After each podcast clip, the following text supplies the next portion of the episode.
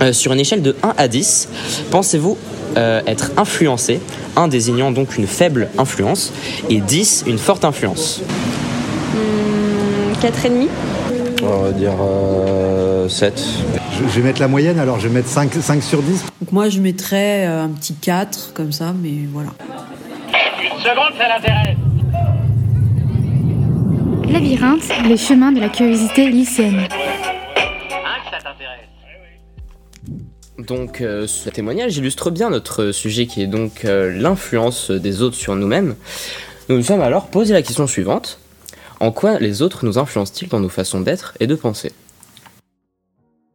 Avec la réalisation diverses d'interviews, comme un micro-trottoir et des témoignages, mais aussi avec l'intervention de professionnels qualifiés dans leur domaine, nous aborderons, lors de ce podcast, plusieurs thèmes sur l'influence des groupes sociaux sur l'individu, tels que l'exemple des manifestations et des grèves, qui sont omniprésentes dans l'actualité, mais également euh, avec la famille, les amis, les réseaux sociaux et le travail scolaire et professionnel, ainsi que la pression sociale qu'ils peuvent engendrer en abordant euh, notamment le terme de socialisation.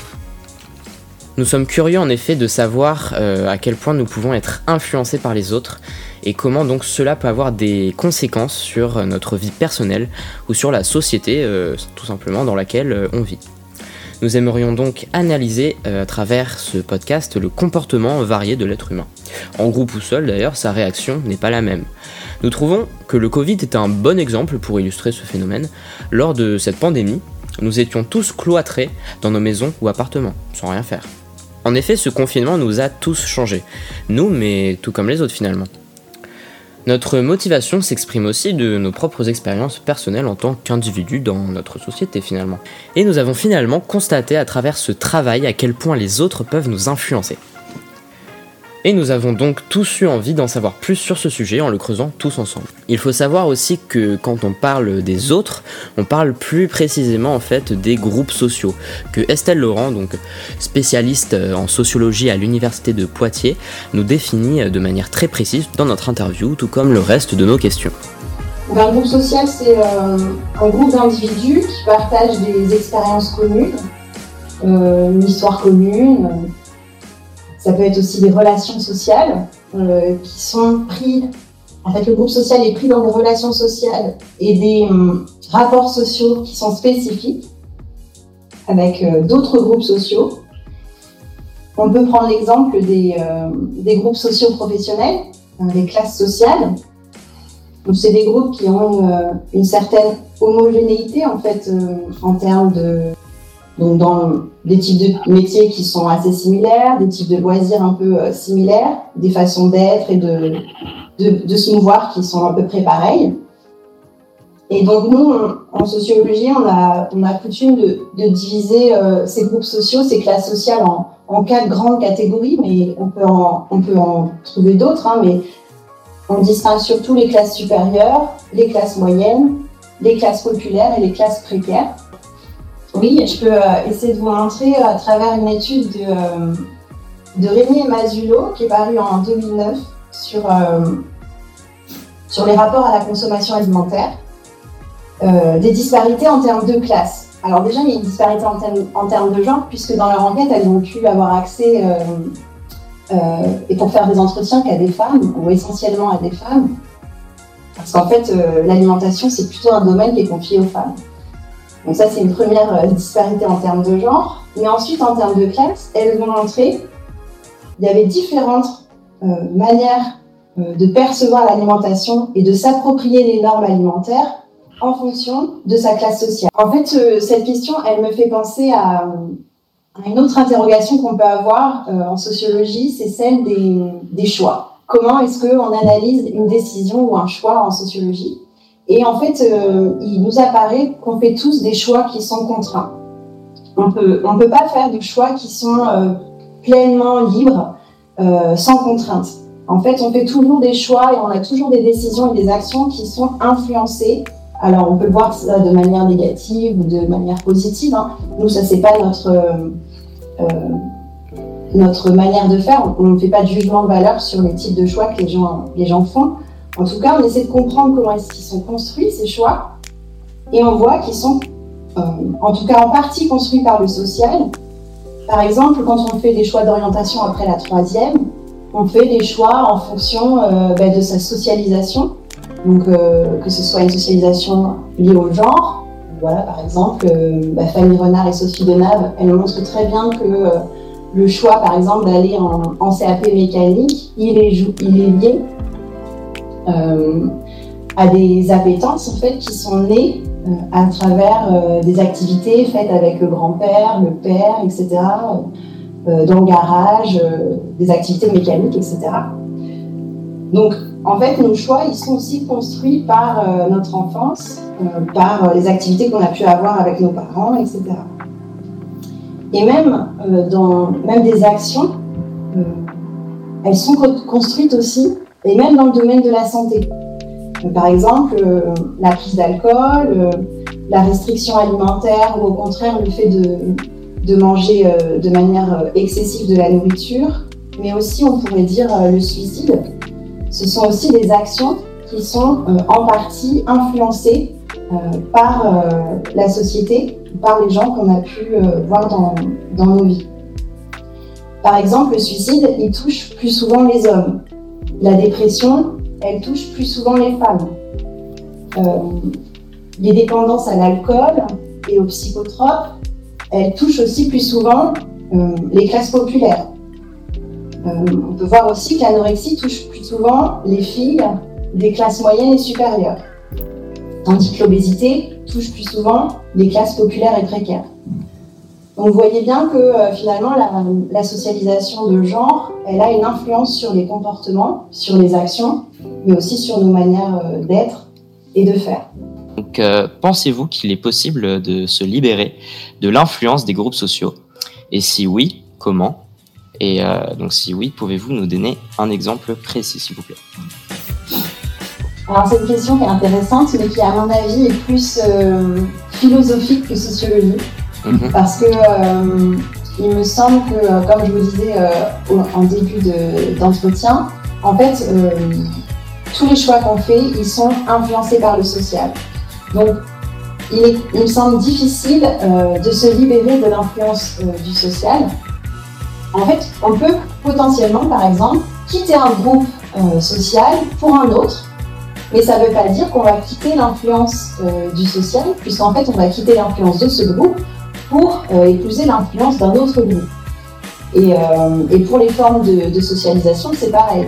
En fait, on, peut observer euh, des socialisations qui vont être nouvelles, mais qui vont soit s'articuler avec celles qu'on a vécues euh, quand on était enfant, soit parfois être contradictoires, enfin se, se rompre avec celles qu'on a, qu'on a déjà vécues. Et dans ce cas-là, on peut parler de, de resocialisation, voire de conversion. Mais alors, pour le coup, il s'agit vraiment de, de socialisations qui sont assez rares. On peut parler de conversion religieuse. Après avoir eu la définition de groupe social par Estelle Laurent, nous avons cherché à en savoir un peu plus sur ces fameux groupes sociaux. Le document que je vais vous présenter permet de prévoir de quel type sont les réactions des groupes confrontés à des difficultés. Pour commencer, euh, le groupe normalise les attitudes, c'est-à-dire qu'ils agissent de la même manière que ceux qui les entourent. Ils cherchent à bien s'entendre et à ne pas entrer en conflit. Il intensifie euh, également ses aptitudes. Si son groupe euh, possède justement les mêmes idées, les mêmes pensées et le même comportement que lui, alors justement bah, ses idées, ses opinions et son attitude et ses décisions sont euh, pour lui véritables. Par exemple, euh, une personne de bord politique de gauche sera plus à même de divulguer justement ses opinions, alors que euh, si justement il naît dans un groupe euh, qui ne partage pas le même point de vue, il cachera justement alors ses convictions à ce sujet. Enfin, le groupe peut engendrer la paresse sociale. C'est un phénomène qui montre que certains membres du groupe, lorsqu'ils sont ensemble, fournissent moins d'efforts pour atteindre leur but. Elles sont euh, nécessairement causées par euh, le manque de clarté au niveau euh, des tâches que le groupe doit réaliser, la faible satisfaction des tâches, ainsi que le manque de cohésion. Afin d'approfondir notre raisonnement à travers ce podcast et de le renforcer, nous avons décidé aujourd'hui de vous présenter l'expérience de H. Mais qu'est-ce que l'expérience de H, me demanderiez-vous? C'est en fait un célèbre test de conformité sociale mené par le psychologue d'origine polonaise Solomon H dans les années 50. Il consistait tout simplement à faire évaluer la longueur de ligne par des participants en groupe. Quand on réalise cette expérience en conditions normales, le taux de succès est supérieur à 99%. Mais la plupart euh, des participants étaient en réalité des complices du chercheur et donnaient des réponses erronées, donc fausses, intentionnellement. Ces derniers étant prononcés à voix haute les unes après les autres. De plus, le groupe était euh, disposé de telle manière à ce que le sujet testé réponde toujours en dernier, après les comédiens donc. Le but était de mesurer la tendance des participants à conformer leurs réponses aux opinions du groupe, même s'ils savaient qu'ils étaient faux. H a voulu mesurer comment ce résultat pouvait être influencé par la pression d'un groupe. Les résultats ont montré que la majorité des participants se conformaient aux opinions du groupe. Seulement 25% des sujets commettent un sans faute, c'est-à-dire que les trois quarts des personnes testées se laissent influencer au moins une fois en suivant l'avis du groupe, qui donne pourtant une réponse clairement fausse. En moyenne, le taux de mauvaise réponse est d'environ 30%, contre moins d'un pour cent en conditions normales. L'expérience de H nous révèle, pour ceux qui ne le sauraient pas encore, que nous sommes bien plus influençables que nous voudrions le croire, et que le besoin de conformité peut nous pousser contre l'évidence, la logique ou la réflexion même. Ce qui suggère que la pression sociale peut influencer les opinions et les comportements individuels. Ce travail documenté que nous avons réalisé eh bien, prouve en effet que la notion de groupe agit directement sur l'individu par une influence souhaitée ou non.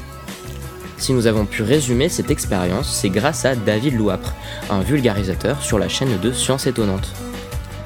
Maintenant que nous avons vu la théorie, voyons à présent la pratique à travers un micro-trottoir. Micro-trottoir où nous avons demandé aux gens que nous avons interrogés de nous dire en quoi, comment et par qui est-ce qu'ils se sentaient influencés majoritairement.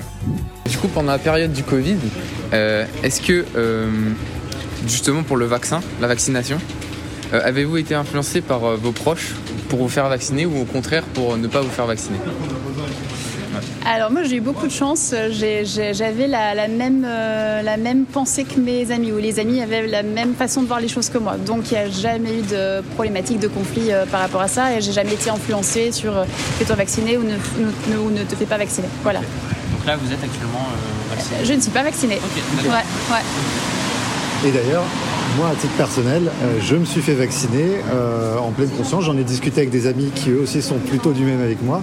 Donc c'est très- on en a beaucoup parlé d'ailleurs euh, quand on s'est mis en couple. On, on est un couple récent, on va dire, hein, ça fait moins de deux ans.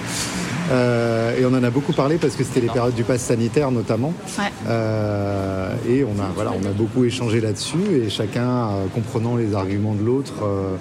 Euh, euh, voilà, ou- et respectant le choix de l'autre aussi. C'est surtout, surtout ça qui était important. Oui, une, une discussion quand même réfléchie et pas. Oui, oui, bien sûr, bien sûr. ouais. Et, euh, et euh, ça nous a pas empêché d'être ensemble. Ouais. Euh, Oui. Moi, j'étais pas en train de lui dire ah non, t'es pas vacciné, euh, je vais pas. Et à l'inverse, euh, voilà, on n'a pas.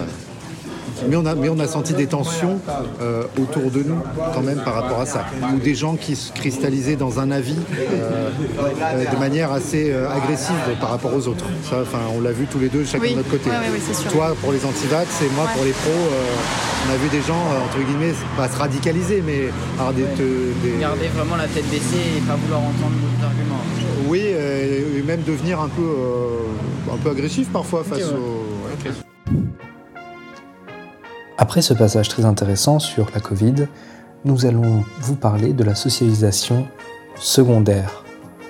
En effet, la socialisation secondaire est un passage très important que nous devons commencer par vous définir. Il y a énormément euh, de types de socialisation secondaire. Après, pour les, les définir, bah, on peut dire que c'est une socialisation qui, qui arrive après la socialisation primaire, donc elle doit s'articuler avec elle, ce qui peut être euh, parfois euh, facile ou plus ou moins difficile quand, par exemple, on est transfuge de classe, quand on change de classe sociale.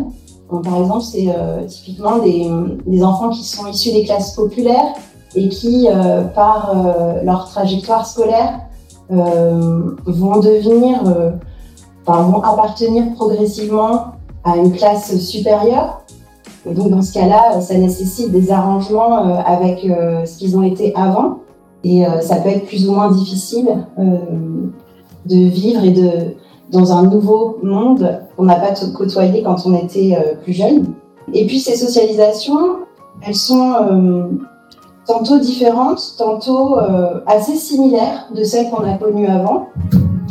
Donc par exemple les socialisations conjugales, bien, elles peuvent s'opérer en couple quand l'un des deux partenaires emmène l'autre au cinéma, au théâtre, euh, en manifestation, euh, dans plein de lieux euh, qui, vont le socialiser à d'autres pratiques qu'il n'a peut-être pas connues. Ça peut être aussi, par exemple, les tâches ménagères, hein, où on voit quand même que les hommes sont, les, les garçons sont moins socialisés à ces tâches-là, et du coup, à l'âge adulte, c'est plus difficile parfois pour eux de se les approprier, et donc ça nécessite aussi tout un apprentissage des gestes, toute une incorporation des gestes qui qui va pas en fait de soi pour eux.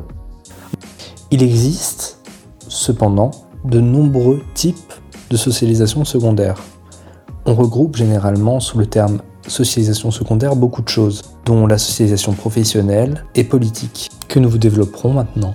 Quand on entre dans, dans un nouvel emploi, on va euh, s'approprier des manières de faire, euh, des manières d'être qui sont propres à ce milieu. Et ça peut, être, ça peut déboucher aussi sur une socialisation euh, militante et politique, euh, en s'inscrivant dans des syndicats par exemple. Est-ce que vous vous sentez euh, influencé dans votre travail? Influencer, non, c'est plutôt un échange en fait. Sur leur façon pas de la- travailler. Non. Je Ok. trouve pas. euh, c'est un échange, c'est un échange de. On s'a- encore une fois, c'est. Oui. Ouais, c'est de l'entraide, c'est de l'échange, c'est. euh, on adapte plutôt ce qui nous vient de l'extérieur à notre méthode de travail, à ce qu'on est. euh. D'accord. Donc vous avez des méthodes différentes de vos collègues de travail? Ouais, je pense qu'on a tous, c'est vraiment en fonction des personnalités. hein, c'est- Qu'en est-il des, des mouvements sociaux tels qu'une manifestation ou une grève? Moi, j'essaie d'influencer les gens à manifester contre la retraite, à- le départ en retraite à 64 ans. Et c'est vrai que dans mes amis, ils sont pas tous, euh, ils sont pas tous d'accord. Est-ce que vous avez déjà participé à une grève ou une manifestation et si oui ou non, est-ce que c'est un groupe ou une personne qui vous a incité à le faire? Euh, oui, une, une amie. Ah bah oui, encore hier. Est-ce que, est que vous pensez que ce choix est du coup est personnel ou alors qu'il y a euh, un groupe ou toujours une personne qui, euh, qui vous a pas poussé mais qui vous a dit bah venez en manifester? Non, c'est moi toute seule, j'ai besoin de personne, j'ai 52 ans, je suis assez grande. Hier, j'ai été faire des papiers en ville, en revenant, j'ai vu la manif. Moi, je connaissais du monde aussi. Mais euh, j'ai été, me, me joindre à eux une petite demi-heure, quoi. Encore une fois, on s'est demandé comment est-ce que ça se passait dans la tête des gens pour organiser, créer et faire avancer une grève, une manifestation. Connaissez le refrain, on a encore une fois demandé à la sociologue. Tous les choix qu'on fait sont liés à l'influence d'un groupe social. euh, Donc, en l'occurrence, euh, oui, on peut dire que la participation à une manifestation, c'est lié à l'influence d'un groupe social. Mais ça peut remonter à très loin, en fait, dans la trajectoire d'un individu. Euh, si à un instant T, il participe à une manifestation, on peut dire que ça peut être lié à sa socialisation primaire, dans laquelle il a été euh, socialisé à aller en manifestation euh, avec ses parents, euh, à aller voter avec ses frères et sœurs, avec ses amis, à faire de la politique dans les soirées, à discuter politique, etc., etc. Donc oui, c'est toujours lié à l'influence d'un groupe. Et puis en plus, souvent les, les, gens vont en manifestation à plusieurs. Donc on peut considérer que l'influence du groupe joue un rôle, oui. Après cette question, nous nous sommes interrogés sur le sujet suivant. Dans quelle mesure les parents, les proches et l'entourage en général ont une certaine influence sur les choix ou les préférences politiques d'une personne? Est-ce que vous êtes euh, du même bord politique que vos parents et du coup est-ce que vous pensez que euh, ils vous ont un peu influencé euh, dans, dans vos choix politiques? Ah non, je n'étais pas du même bord politique que mes parents, mais euh, je suis pas influencé non plus euh, par, euh, par la politique. Vous avez vos propres Non. idées. euh, Voilà, exactement. D'accord. Ouais, j'étais influencé par eux. Par jeune. d'autres. Plus jeune. Jeune, ouais. maintenant non. Influencé par mes parents, certainement, ça c'est sûr et certain. Et puis après, quand on prend de la maturité, ben, on a ses propres opinions, ses propres réflexions, et je suis pas donc tout à fait à 100%, 100% d'accord avec eux maintenant.